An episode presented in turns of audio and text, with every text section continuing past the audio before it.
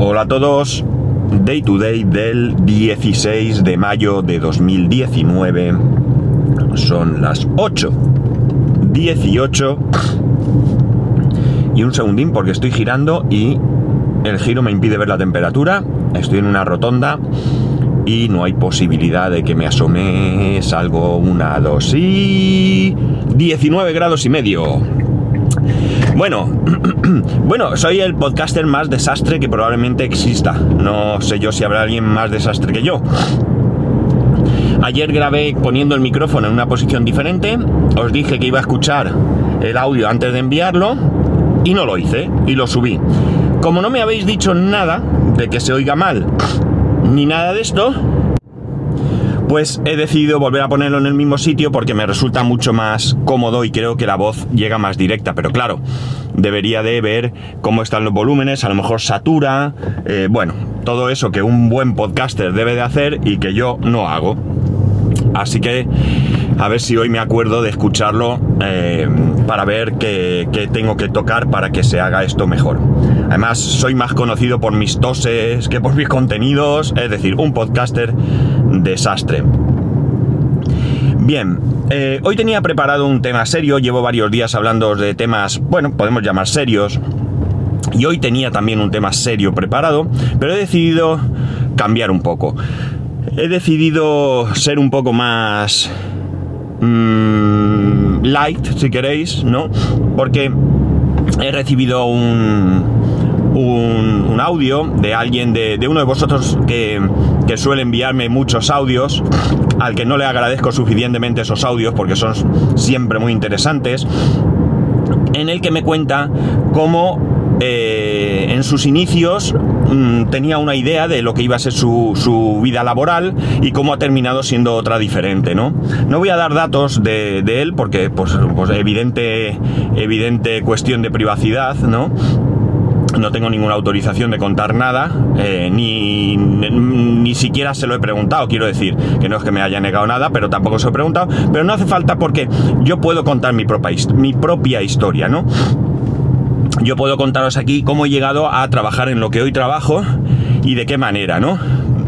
Porque una de las cosas eh, que apunta eh, pues este amigo, este oyente, que es tremendamente interesante, es que muchas veces tú te puedes hacer un planteamiento sobre lo que va a ser tu vida laboral, concretamente, eh, sobre otros aspectos de la vida también, pero concretamente sobre la vida laboral, pero luego influye mucho en las oportunidades que te, que te, que te aparezcan, ¿no? Que te salgan, que te den y de una manera increíble, pues por ejemplo yo tengo un amigo que estudió medicina y acabó siendo profesor en un instituto, pues por circunstancias de la vida, porque bueno, pues no lo sé muy bien, pero terminó así y como ese caso estoy seguro que muchos de vosotros eh, habéis eh, llegado igual a vuestra profesión sin pensar siquiera que algún día estaríais eh, trabajando en lo que estáis trabajando, ¿no? Bien, os voy a contar mi historia, ¿no? Hoy esto es un poco un podcast un poco más personal, un poco más íntimo si queréis, y, os voy a contar. Veréis, yo, yo nunca he sido buen estudiante, realmente nunca he sido buen estudiante porque quizás por falta de interés, quizás porque porque en aquella época mmm, no se intentaba eh, enganchar a los alumnos con las asignaturas. Hoy en día eso ha cambiado mucho, yo lo veo con mi hijo por una serie de circunstancias. Hemos tenido que alguna reunión con los profesores y orientadores, orienta, orientadores, orientadoras en este caso. Quizás esta historia os la cuente en algún momento de este año, no ahora, quizás para final de año o así, pues según eh, ciertas eh, cosas os, la cuente, es demasiado personal quizás. La cuestión es, no es nada malo, eh, al contrario, pero la cuestión es que como digo, pues ahora uno se preocupa por el bienestar del alumno y entonces será, bueno, pues tienes que venir aquí, como te portes más, te doy un sopapo, porque a mí guantazos me han dado y bien guapos. Eh, y todo era machaque, todo era memoria y no se mmm, hacía nada por por, por, como digo, enganchar en las asignaturas. He tenido profesores que sí lo, han, sí lo consiguieron. Recuerdo a Paco. Paco fue mi profesor de historia en el colegio y la verdad es que yo tengo una gran admiración por él. Paco se ha jubilado no hace mucho, creo que fue el año pasado, porque era siendo mi historia, que la historia, pues o te gusta o la odias, él supo engancharme con, esa asignatura. Y lo, y, lo que hizo fue eso, engancharme, ¿no? Hacerme ver que la historia no era un rollo que había que aprender de memoria, sino aprender a, realmente tener interés por la historia. Pongo a Paco, por ejemplo, porque es uno de los más sobresalientes, ¿no? Pero bien, la cuestión es que tampoco quiero quitarme de encima el, que yo pues era un mal estudiante, no me gustaba, no, no, no, ya está, ¿qué vamos a hacer? El caso es que estaba cursando pues el último curso, eh, lo que antiguamente era COU, que ahora equivale a segundo de bachiller, si no estoy confundido, y sinceramente yo estaba harto, yo estaba ya harto, no tenía ninguna gana, no estudiaba, eh, aquello no tenía avisos de salir adelante y me junté con mi gran amigo eh, Miguel, el que cumplió años el otro día y fui a su a su cumpleaños.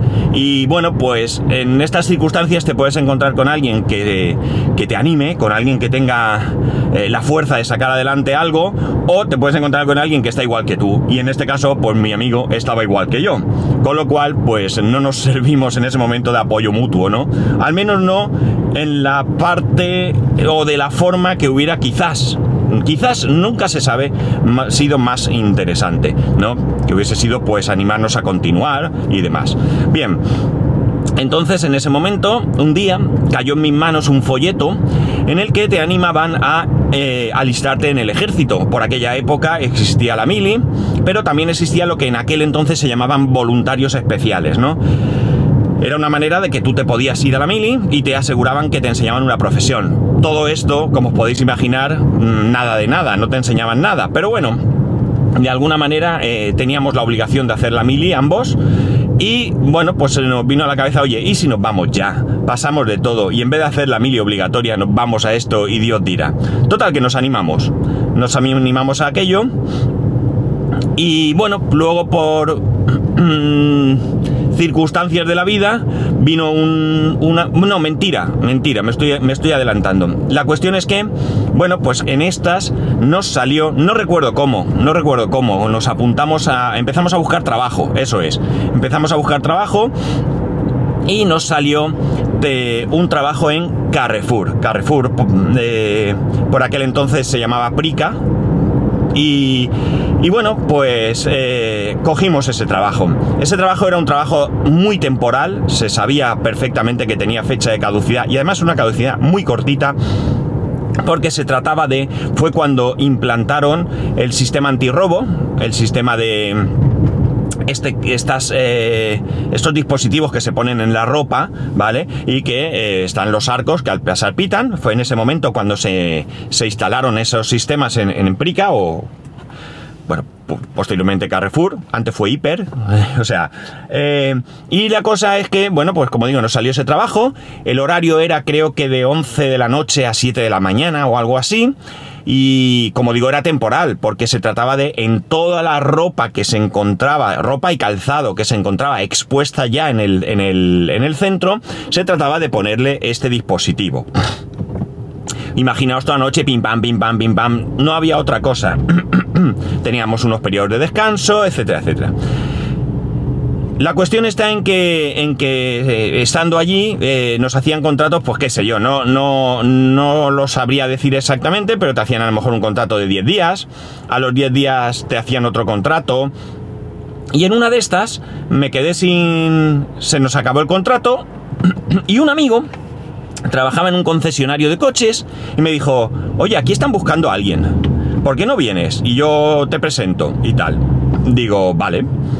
Total, que yo buscaban un administrativo, ¿vale? Yo no había estudiado nada de administración, pero realmente lo que necesitaban era una persona que se dedicase a, introducir datos en, en, la base de datos, ¿no? Facturas, estamos hablando de una época en la que el ordenador, o sea, perdón, que la, la, automatización de muchas cosas no existía, ¿no? Ahora tú coges, haces una factura, automáticamente te la pasa la contabilidad, registra los asientos, pero por aquel entonces pues había un programa que hacía las facturas, eran programas todo a medida, y luego había otro de contabilidad en que no estaban conectados, eso con el paso del tiempo fue mejorando, pero en aquel entonces necesitaban un machaca, ¿no? Un machaca que estaba ahí pim pam, pim pam, metiendo datos como un loco. Eh, estamos hablando, pues, el Carrefour sería finales de abril, principios de mayo del año 1989. Y yo empecé a trabajar en el concesionario, hice una entrevista de trabajo, la recuerdo, ¿no? Recuerdo la entrevista, recuerdo la, oficina, recuerdo quién me la hizo y recuerdo que me dijo unas palabras y era... Eh, yo estoy buscando a alguien aquí eh, que se quiera quedar. Yo no quiero a alguien que venga aquí a sacarse un dinerito y esté pensando en marcharse. Eh, yo ahí fui poco honesto porque yo sí pensaba marcharse.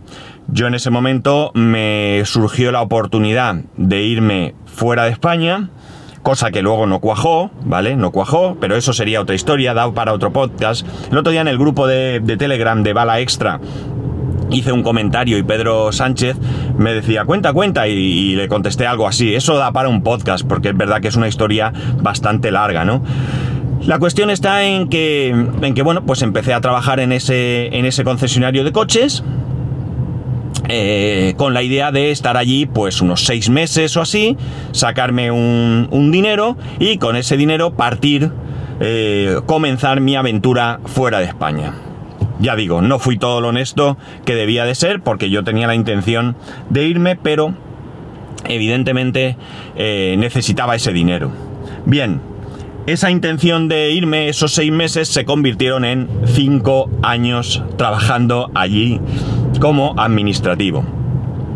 Justo, justo cuando entré hubo ahí una pequeña revolución, una persona que estaba disgustada, bueno, una historia que no viene al caso, y en vez de empezar a ser el machaca, pues lo que hicieron fue ponerme en un despacho, ponerme en un despacho con otra persona, y bueno, pues hacer lo que aquella persona me, me, me me pedía, ¿no? Pues no sé, hace estas facturas, hace esto otro, contabiliza estos asientos. La verdad es que aprendí un montón de contabilidad con esta persona, un montón. Todo lo que aprendí, de hecho, fue gracias a él.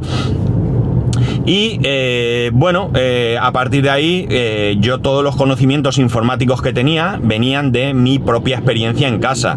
Ya sabéis que yo empecé con mi ZX81, empecé a programar allí, bueno, pues como muchas otras personas de, que tenéis una cierta edad, ¿no? La cosa es que, como digo, aquello se convirtió en cinco años, cinco años de...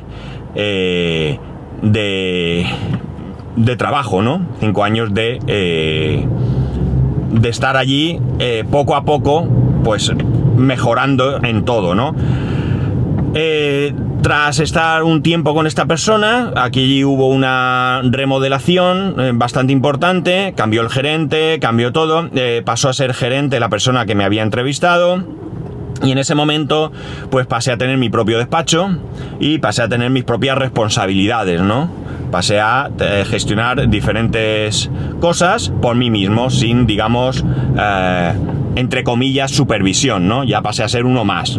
Ya, como digo, aprendí mucho de contabilidad, yo ya podía hacer cualquier cosa allí o casi cualquier cosa y bueno pues me dediqué pues eh, no sé estaba en, tenía diferentes partes de algún departamento no ya digo pasé a tener mis propias responsabilidades luego cambié allí mismo y pasé a ser el responsable administrativo de los vehículos de ocasión. Responsable no me refiero al jefe, ¿no? Me refiero al que en la parte de vehículos de ocasión está el, jefe de los vehículos de ocasión del departamento, vendedor, comprador, etcétera, y luego está la persona que se encarga de todos los trámites administrativos, ¿no?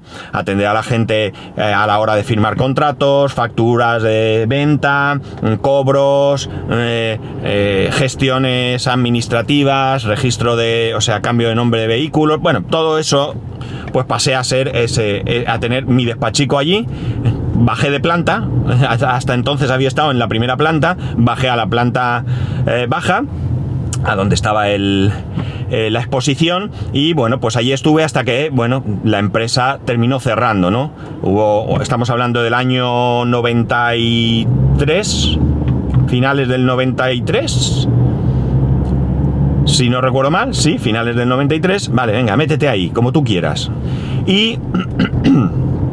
eh, bueno, pues... Eh, la empresa, como digo, cerró, quebró, así de claro, y nos fuimos todos los que quedábamos eh, al paro. Estamos hablando que entre que la empresa cerró, gestionamos todo, eh, yo me quedé realmente sin trabajo eh, a finales de diciembre del año, o finales de noviembre, no, finales de noviembre, principios de diciembre, quería decir, del año 89. No, perdón, jolines, ¿cómo estoy? 93, 93. El caso es que tengo un amigo, un amigo de toda la vida, que trabajaba en otra población, en una tienda, y viene y me dice, oye, en la tienda de aquí al lado, eh, de informática, el chico se va. Eh, ¿Por qué no vas y te presentas tú a ver si te dan el trabajo? Podríamos venirnos juntos todos los días, porque ya digo, era paré con paré, más o menos. Y, y, bueno, pues nos venimos aquí los dos y trabajamos juntos, o sea, perdón, viajamos juntos y tal y cual. El caso es que yo fui yo fui a hacer la entrevista. Recuerdo que me presenté en la tienda que tenían aquí en Alicante. Eh, con mi currículum bajo el brazo y había una chica y le dije, buenas, vengo por el puesto de trabajo tal. Y me dice la chica, ¿y tú cómo te has enterado? Y se lo comenté, digo, pues mira, conozco una persona que trabaja allí, me lo ha al lado, me lo ha comentado y tal. Total, que me hicieron una entrevista de trabajo. La primera cosa curiosa es que el que me entrevistaba me dijo, eres el primero que viene con el currículum eh, bajo el brazo. Me llamó mucho la atención porque qué menos, ¿no? Que eh, aparte de que tú puedas explicar todo lo que quieras, pues dejes allí un currículum para que ellos tengan allí, es decir, mm, si quieres tomar alguna nota al margen, pues la tomas, pero no sé, me parece básico, ¿no? El caso es que en un momento dado esta persona me dice, ¿te importa que te entreviste otra persona? Y le digo, no, no, ni mucho menos. entra otra persona, me hace varias preguntas, etc. Y entonces en un momento dado me dicen que tienen un proyecto nuevo y que ese proyecto, eh, bueno, durante los cinco años que yo estuve en el concesionario hice varios cursos de programación. Hice Basic, COBOL, de base, C, ¿vale? Pero por mi cuenta, en una academia pagada por mí. Por mí. Pues bien, eh, esta persona me dice, como digo, que tenían un proyecto, un proyecto nuevo, y ese proyecto, eh, hoy a lo mejor esto se alarga un poco, lo siento. ese proyecto, pues todavía no se había dado a conocer. Digamos que eh, aparte de ellos eh, no sabía nadie nada. Y eh, bueno, pues que les gustaría contar conmigo para ese proyecto. La ventaja era, uno, que era en Alicante, ¿vale? Y dos, que era un proyecto, como digo, nuevo. Ese proyecto era PC Box. Vosotros aquí en España seguramente conozcáis PC Box porque tiene muchas tiendas a lo largo del territorio nacional. Las primeras tiendas que se abrieron fueron Alicante y Valencia y yo pues me encargué de la tienda de Alicante. Eh, allí pues me dedicaba a gestionar la tienda, mm, principalmente vender, pues eh, todo, todo, todo lo que, bueno, también parte técnica por supuesto, porque, bueno, pues éramos dos en principio, luego se fue aumentando la plantilla, pero cuando había vacaciones o cuando había carga de trabajo, pues eso. Pero mi principal misión era la gestión de la tienda y, eh, bueno, todo lo que suponía hacer pedidos, eh, principalmente las ventas, mm, a mí se me da bien, se me da bien eso. Y bueno, pues estuve allí desde el 10 de enero del año 94 hasta más o menos finales del 96, diciembre, noviembre, diciembre del año 96, en el que, bueno, pues allí, eh, al ser la primera tienda, hubo alguna cosa que, bueno, yo pienso que no se gestionó bien, es, con respecto a mí, eh, y, bueno, pues iba a haber alguna hubo una serie de cambios que no me gustaron, ¿vale? A, título personal, ¿eh? No tiene nada que ver con la, con la tienda ni nada. No me gustó un poco, me hicieron una oferta y vino un amigo, había venido un amigo poco antes y me había dicho, oye, ¿por qué no montamos algo por nuestra cuenta? Y me tiré al rollo y monté algo por mi cuenta y entonces me despedí. Me fui voluntariamente. Eh, en ese momento, eh, finales del año 96, eh, inauguramos nuestra propia tienda. Nuestra propia tienda de informática, de venta de informática, en un local bastante, bastante viejito, en una zona no muy buena, no muy buena en cuanto al ámbito comercial, ¿vale? Era una avenida, eh, bueno, el caso es que estuvimos allí, pues no sabría decir muy bien, un par de años, quizás, dos, tres años, sí, dos, tres años quizás, no sé si llegaríamos a tres años. Y bueno, pues anunciaron que iban a hacer una obra faraónica en esa avenida. Y nosotros pensamos que aquello, bueno, el negocio estaba básicamente estancado, no, no parecía que aquello eh, fuera a crecer más, no era suficiente. Eh, y el hecho de que fueran a hacer allí una obra faraónica, pues suponía que nos iba a eh, hundir en la miseria.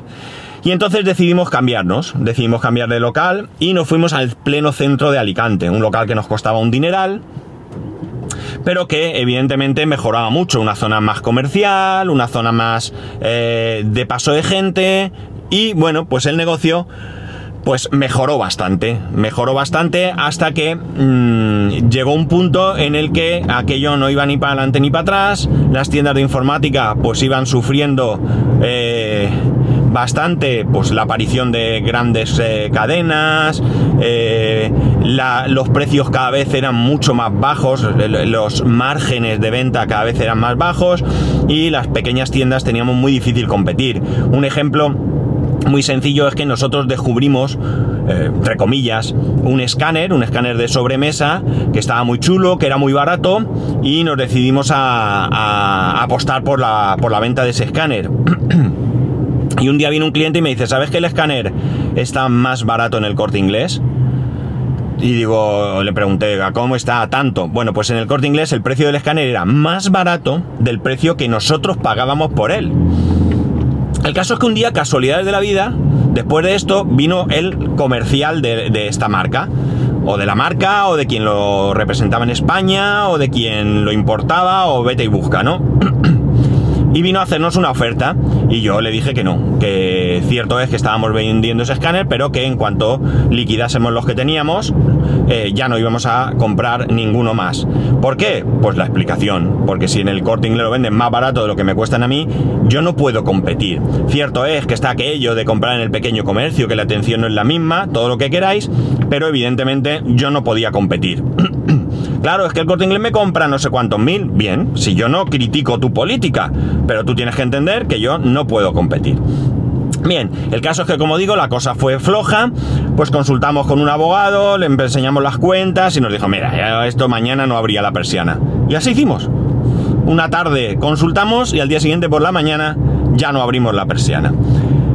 Estamos hablando que esto sucedió allá por mayo, finales de abril, principios de mayo del año, a ver, déjame pensar, 2002.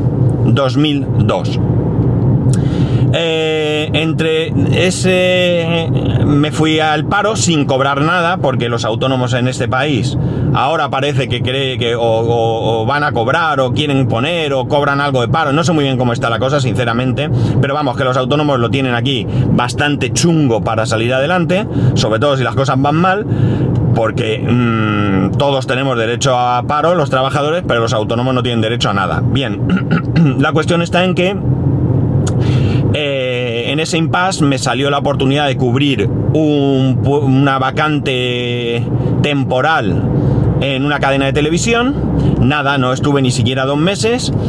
Eso fue sobre agosto-septiembre de ese mismo año, del año 2002. Eh, y eh, bueno, pues seguí sin trabajo hasta que al final, eh, bueno, yo ese año conocí a la que hoy es mi mujer, ella empezó a trabajar en la empresa que trabaja, en la empresa que ella trabaja, tiene, eh, ella conoce a la empresa toda la vida porque su madre ya estuvo trabajando en esa empresa y bueno, pues conoce, ya conocía a, bastantes personas de, allí. La cuestión está en que su compañera, su compañera de, que hoy sigue siendo su compañera, que hacen el mismo trabajo, eh, su marido trabaja en la empresa en la que yo estoy. Y entonces resulta que me, a través de ella, me dijeron que había una vacante y que, eh, bueno, que me presentara, que fuera a la delegación, que preguntara por una persona, la que luego fue mi jefe durante muchos años, y yo me fui allí con mi currículum y me fui allí con la... Eh, bueno, pues un poco con el apoyo de, del marido de, esta, de esta chica, ¿no? Eh, me cogieron el currículum aquí en Alicante, todo mm, bien, y me hicieron ir a Valencia a hacer una entrevista. En Valencia, eh, ostras, eh, vale, me acabo de dar cuenta que eh, esto lo han cambiado y necesito hacer una... Vale, creo que la gente es amable. Gracias, señor. Me han dejado pasar. Bueno, pues eh, han hecho aquí un desvío raro y casi me pilla el toro. Bueno, la cuestión está en que eh, este en Valencia hice la entrevista de trabajo, la hice con un compañero que hoy sigue estando en la empresa. De hecho, ayer vino aquí a Alicante porque es el responsable, ahora es el responsable comercial del contrato en el que yo estoy, ¿vale? Del cliente en el que yo estoy.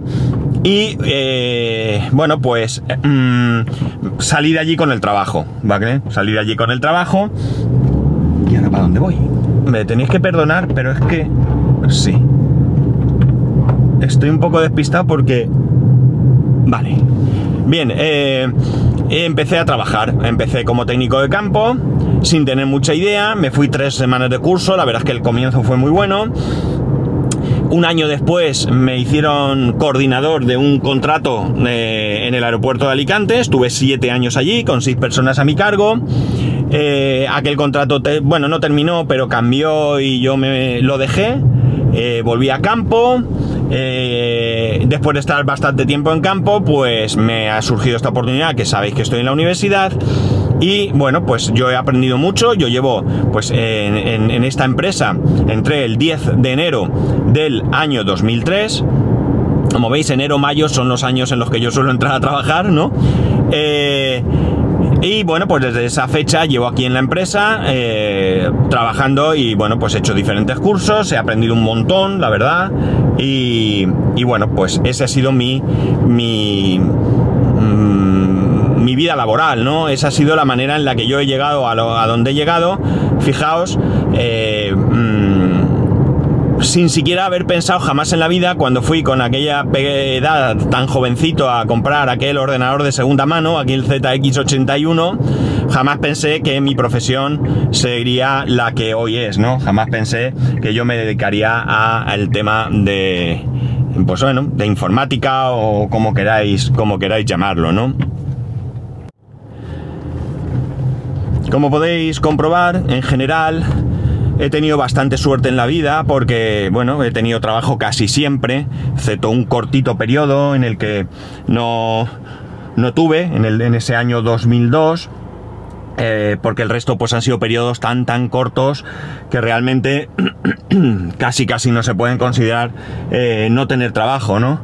Eh, mm, he tenido bastante suerte, como digo, eh, bueno, y, lo que he dicho antes, ¿no? Jamás, eh, pues jamás pensé que yo hubiera llegado a trabajar en lo que, en lo que estoy trabajando, ¿no? Mm, no por nada, sino porque, digamos que fue mis decisiones en cuanto a qué hacer en la vida laboral pues fueron bastante bastante caóticas, ¿no? Ya como habéis visto al principio, que si me iba a la mili, que si me iba fuera de España, que si empezaba a trabajar para irme, que si me quedé digamos que de alguna manera, pues, pues siendo caótico, he tenido, creo que, sinceramente, bastante, bastante suerte, ¿no?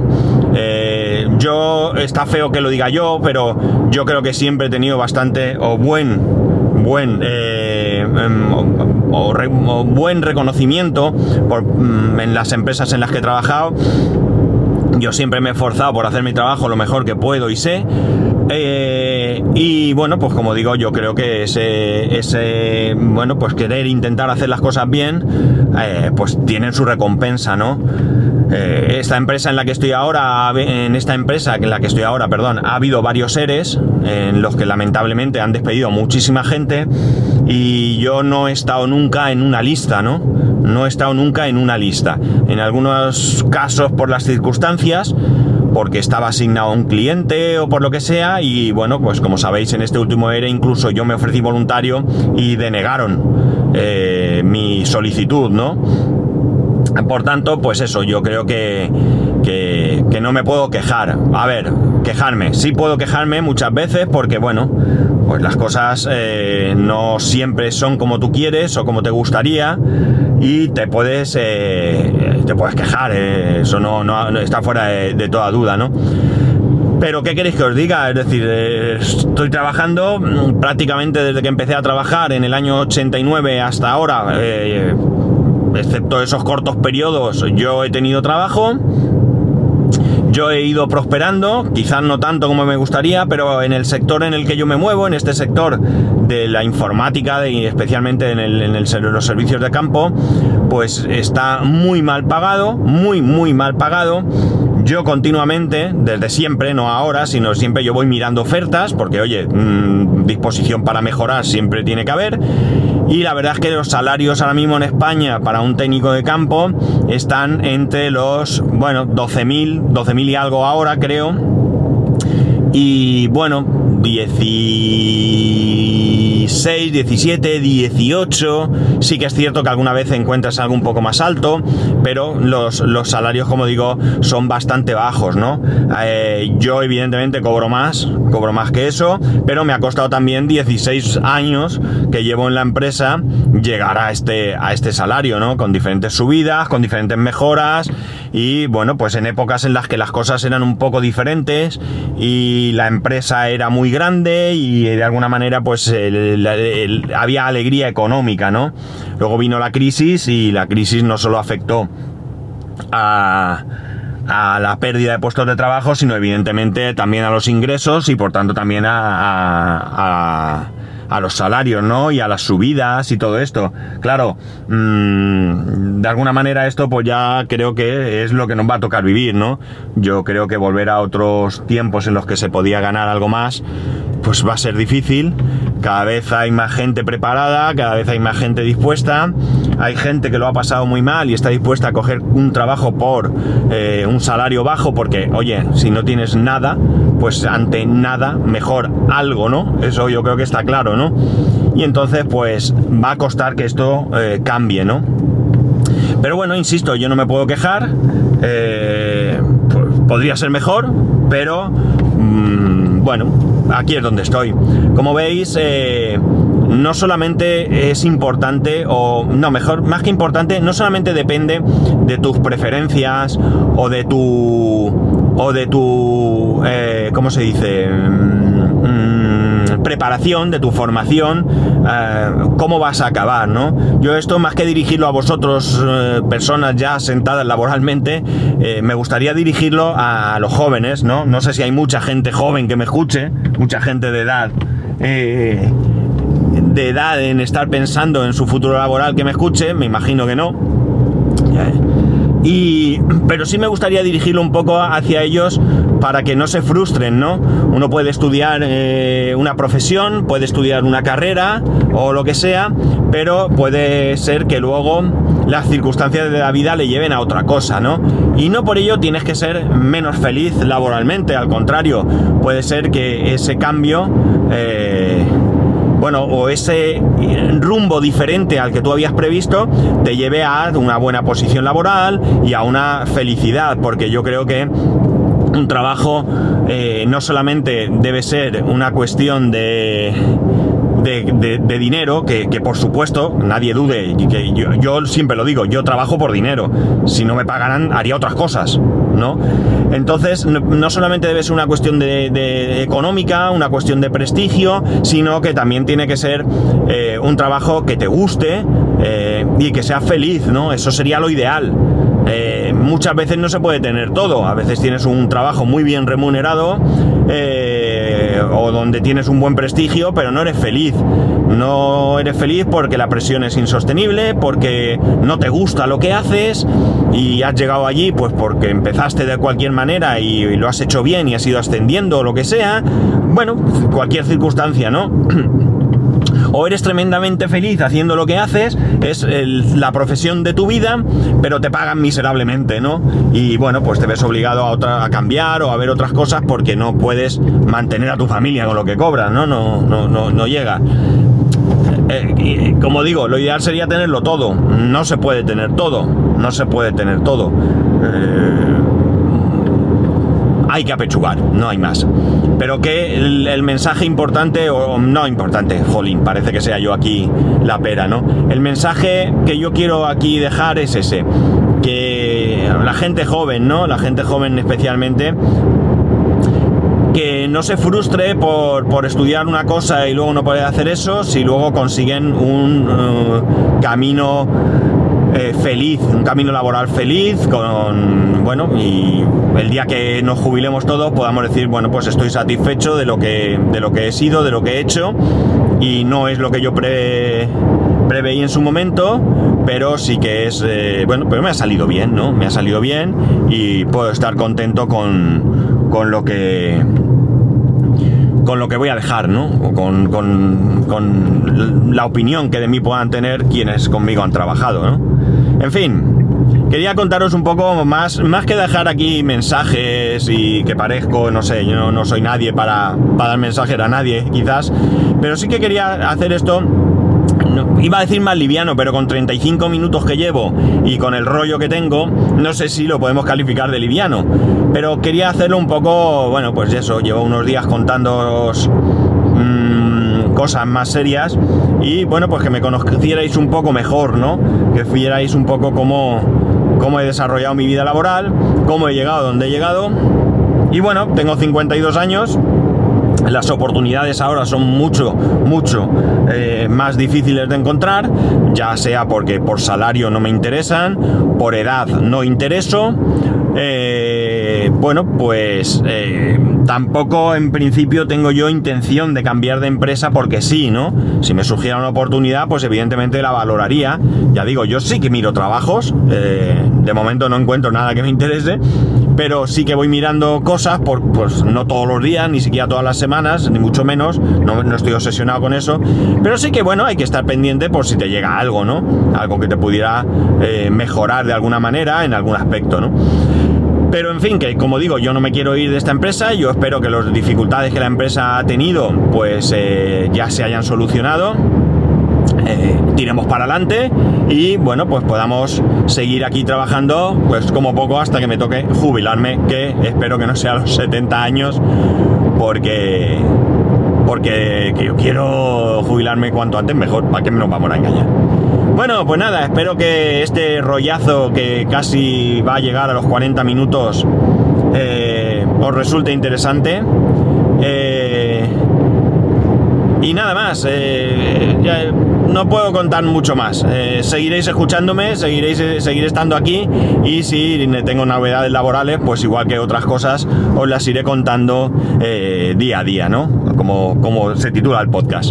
En fin, nada más. Ya sabéis que podéis escribirme a arroba spascual, spascual arroba spascual.es. el resto de métodos de contacto lo tenéis en spascual.es barra contacto. Os recuerdo que tenemos el grupo de Telegram, por si os animáis. Eh, he puesto allí un enlace a un juego, a un juego de... Bueno, en principio es iOS. Ostras, la Guardia Civil ahí escondidos, qué traidores. Con el radar. Ostras, pues se ponen por esta carretera, hay que tener cuidado. Bueno, la, la cuestión es que he puesto ahí un jueguecito. Es un juego de palabras que nos retamos unos a otros, una especie de crucigrama por turnos. Y y lo que pasa es que de pago, o sea, tiene unos tableros que son gratuitos y cuando se acaban esos tableros, pues tienes que pagar para, para obtener más tableros, o ves un vídeo y te dan un tablero, o vas invitando amigos y si aceptan tu invitación, te dan 10 tableros. Así que si os animáis, me podéis encontrar en el juego como ese Pascual, me podéis retar y podemos pasar un ratico, un ratico entretenido. Es un juego que no es necesario estar encima del ¿vale? Como va por turnos, tú juegas tu turno y cuando tu contrincante juega su turno, pues te avisa y entonces ya juegas el tuyo cuando puedas. Nada, qué rollo tengo, ¿eh? Qué rollo tengo. Soy impresionante, ¿eh? Os he dicho que era bueno vendiendo. Pues sí, lo soy. Bueno chicos, nada más. Un saludo y nos escuchamos mañana.